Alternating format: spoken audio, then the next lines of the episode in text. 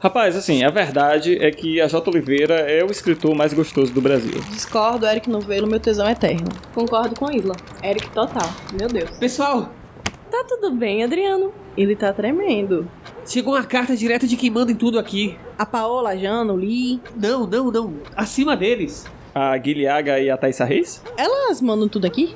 Tu já viu elas pistolando? Se elas disserem que manda aqui, tu vai dizer que não? É, faz sentido. Não, desgraça, acima deles. O Deusnossauro? Quê?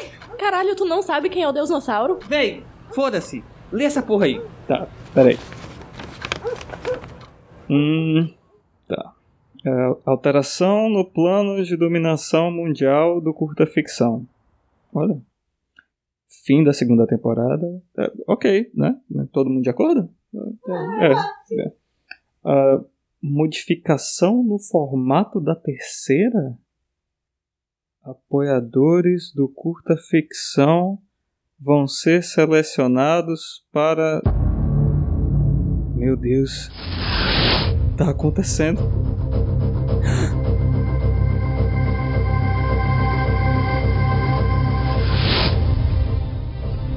Se você é um dos apoiadores do financiamento recorrente do Curta Ficção, essa chamada é para você.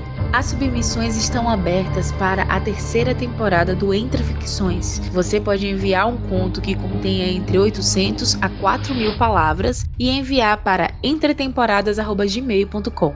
As submissões estarão abertas até o dia 30 de novembro de 2019. Já deixamos aqui a dica que temos muito interesse em ler e adaptar as histórias que contemplem personagens LGBTs, de etnias diversas, pessoas com deficiências ou de outras minorias. Para mais informações, leia o edital que se encontra no post.